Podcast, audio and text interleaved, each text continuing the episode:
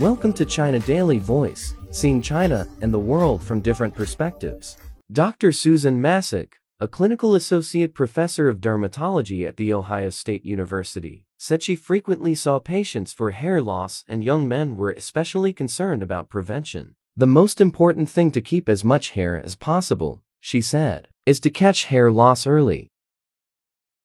Massick told Insider a balanced diet and topical minoxidil were two methods she'd recommend to patients to help treat hair loss and male pattern baldness. Massick said that while hair loss could come from stress and an autoimmune disease called alopecia areata, the majority of her patients had androgenic alopecia, or male pattern baldness. According to Cleveland Clinic, an estimated 25% of men will notice hair loss before age 21, and 70% will experience hair loss as they age. Male pattern baldness is caused by the hormone dihydrotestosterone, or DHT, Massick said, which shrinks hair follicles, causing hair to grow thinner and fall out more easily. A balanced diet rich in protein and iron can help keep your hair healthy and strong, Massick said.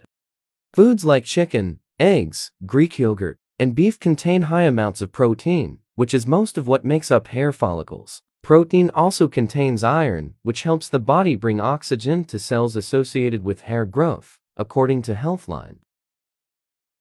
Dr. Deborah Jaliman, a dermatologist who is an assistant professor at the Dermatology Icahn School of Medicine at Mount Sinai, previously told Insider that when the body doesn't get enough protein, the protein that is consumed is allocated toward essential body functions, which doesn't include hair growth.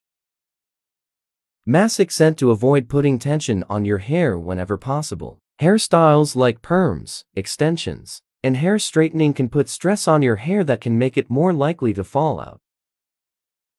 Massick says shampoos that advertise hair growth usually aren't worth your money because they don't stay in your hair long enough to penetrate to your follicles. She said shampoos meant to treat conditions like dandruff and eczema which can cause hair loss, can be effective at treating those conditions but not hair loss itself.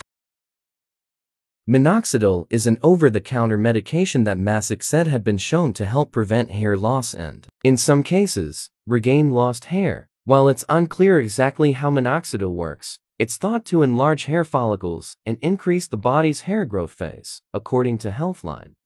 That's all for today. For more news and analysis, buy the paper. Until next time.